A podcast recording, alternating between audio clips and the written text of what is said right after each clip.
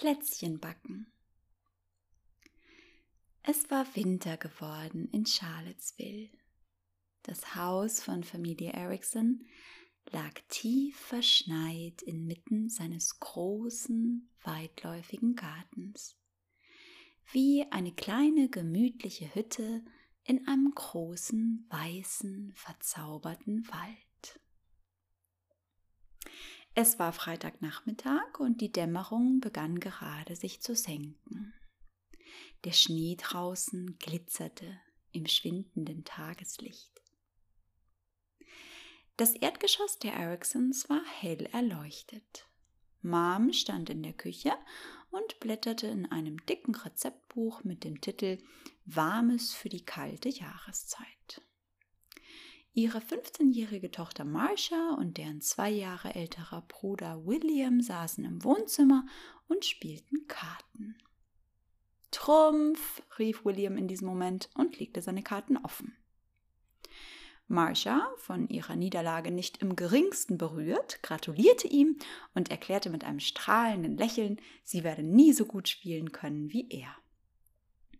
William schüttelte den Kopf. Schwesterherz, hast du denn gar keinen Ehrgeiz zu gewinnen? Wenn ich nicht wüsste, dass du dich ernsthaft für mich freust, würde ich glatt annehmen, du hättest den Sinn des Spiels nicht verstanden. Red keinen Unsinn, mein Kind, sagte Mom, die in diesem Moment hereinkam. Deine Schwester ist immer dann ehrgeizig, wenn es um Wichtiges geht. Aber das hier ist ein Kartenspiel. William grinste. Der Tonfall seiner Mutter ließ vermuten, dass sie das Thema Gewinnen oder Verlieren für beendet hielt und ein interessanteres Thema anzuschneiden gedachte.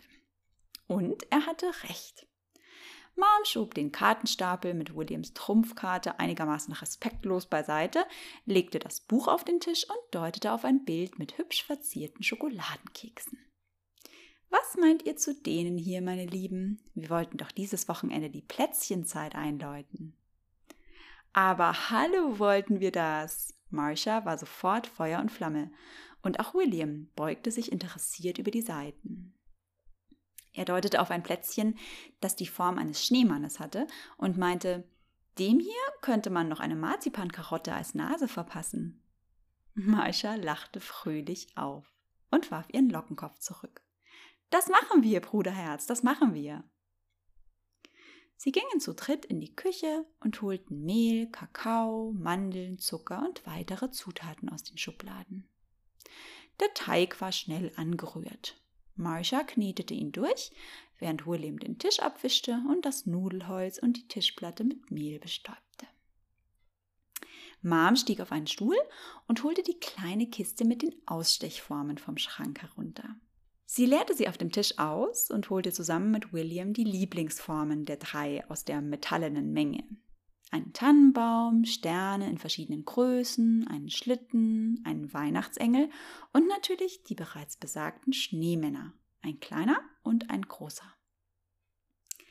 Als Maisha den Teigklumpen auf den Tisch legte, rümpfte sie etwas die Nase und stichelte Ganz schön viel Mehl, Bruderherz. Hast du versucht, die Schneelandschaft draußen nachzubilden?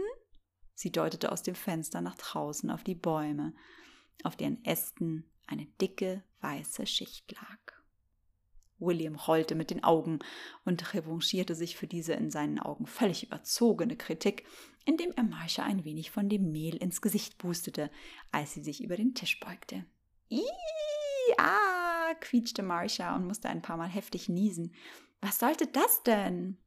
Mom schüttelte den Kopf. So, jetzt ist aber Schluss mit dem Unsinn. Lasst uns produktiv sein. Ihre beiden Kinder nickten grinsend, blinzelten sich versöhnlich zu und begannen miteinander den Teig auszurollen.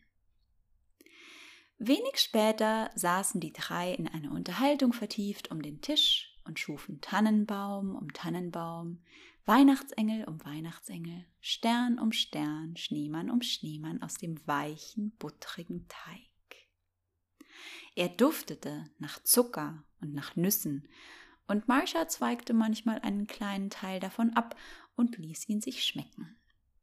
Ein bisschen rohen Teig beim Plätzchenbacken naschen, das war eine Kindheitserinnerung, die man auch in fortgeschrittenem Alter jedes Jahr mit Freude wiederholen konnte. Mom belegte ein paar Bleche mit Backpapier, hob die fertig ausgestochenen Plätzchen mit großer Vorsicht darauf, damit sie sich nicht verformten, und schob sie schließlich in den Backofen. Während sie den Küchenwecker aufzog und ihre ein wenig mehlig gewordene Schürze wieder an den Haken hängte, sah Marcia nach draußen. Es war mittlerweile dunkel geworden und es hatte angefangen zu schneien.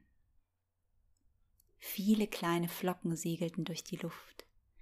Die breiten, weiß verschneiten Äste, die die Bäume im Garten stolz nach oben reckten, bildeten einen majestätischen Kontrast zu dem dunklen, nachtschwarzen Himmel. In dem Licht, das aus den Fenstern des Hauses nach draußen floss, glitzerte der Schnee. Marsha wurde es warm ums Herz. Was war das für eine schöne Welt? Und was war das für ein wunderbares Leben, das sie leben durfte? Die friedliche Schönheit der Natur dort draußen, die Ruhe des Winters und die Liebe und Freude hier drinnen mit ihrer Familie, in diesem gemütlichen, warmen Haus, in dem es jetzt schon begann, nach Advent und Weihnachten zu duften und nach frischen, warmen Plätzchen. Sie stand auf und schaltete die Kaffeemaschine an. Ich mach mal den Barista, sagte sie lächelnd. Was darf ich euch bringen? Oha, William sah erfreut aus.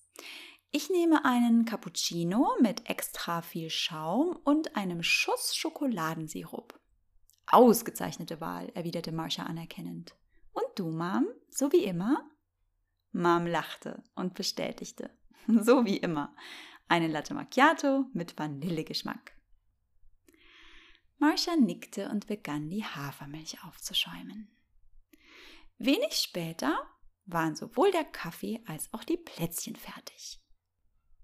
Marcia stellte drei dampfende rote Tassen und die Zuckergussfarben auf den Tisch und setzte sich neben William. Ich bemale jetzt erstmal die Tannenbäume, erklärte sie, griff sich eine der Tuben und begann, das erste Plätzchen mit feinen grünen Streifen zu verzieren. Und von mir kriegen Sie dann die Christbaumkugeln, erklärte William, legte sich die rote Tube bereit und nahm einen genießerischen Schluck von seinem Cappuccino. Dann kümmere ich mich um die Sterne, erklärte Mom und holte eine Packung Marzipan aus dem Kühlschrank. Sie knetete ein wenig von der goldenen Zuckergussfarbe hinein und begann, die Sterne mit der Masse zu verzieren. Was habt ihr dieses Wochenende so vor, ihr zwei? fragte sie, für einen Moment von ihrer Arbeit aufblickend. Irgendwelche Unternehmungen oder Feiern mit euren Freunden? William nickte. Ja, ich gehe mit ein paar Jungs aus meiner Klasse morgen Abend in die Stadthalle. Die Konzerte dort sind immer super. Cool, sagte Marcia und erkundigte sich nach der Musikrichtung der auftretenden Band. Während William eine etwas umständliche Beschreibung, die auf eine Mischung aus etwa fünf verschiedenen Genres hinauslief, lieferte, verzierten sie zusammen weitere fünf Tannenbaumplätzchen und ganze elf Weihnachtsengel. Und du, Schwesterherz? fragte William, als er das Gefühl gewonnen hatte, die Band ausführlich genug beschrieben zu haben. Kommt aufs Wetter an, erwiderte Marcia. Wenn es sonnig wird, mache ich auf jeden Fall einen langen Waldspaziergang mit meinen beiden besten Freundinnen. Oh, das wird sicher schön, fiel Mom ein. Für morgen ist ein frostiges Hoch angesagt. Das bedeutet kalte Temperaturen und weißgefrorene Wälder, aber ein strahlend blauer Himmel. Super, rief Marcia. So ein richtiger Wintertag ist doch was Tolles. Ja, stimmte Mom lächelnd zu und betrachtete ihre beiden Kinder liebevoll. Und so ein gemütlicher Winterabend mit der Familie auch. Etwa 20 Minuten später kam Dad von der Arbeit nach Hause. Er gesellte sich zu seinen Liebsten und lobte die entstandenen Backkunstwerke gebührend. Du kannst uns noch bei den großen Schneemännern hier helfen, Daddy, sagte Marcia. Nichts lieber als das, erklärte ihr Vater und bewaffnete sich mit einer Zuckergusstube. Sie verzierten gemeinsam die letzten Plätzchen, zeichneten ihnen Augen und lachende Münder und klebten ihnen die kleinen Marzipankarotten als Nasen auf, die William so gut schmeckten. Und während draußen das Schneetreiben dichter und dichter wurde, wurde die Stimmung in der Küche der Ericsons immer heiterer und fröhlicher. Sie lachten und redeten und freuten sich ihres Lebens, freuten sich an ihrem Glück in diesem warmen, hell erleuchteten Haus, an diesem schönen, friedlichen Novemberabend.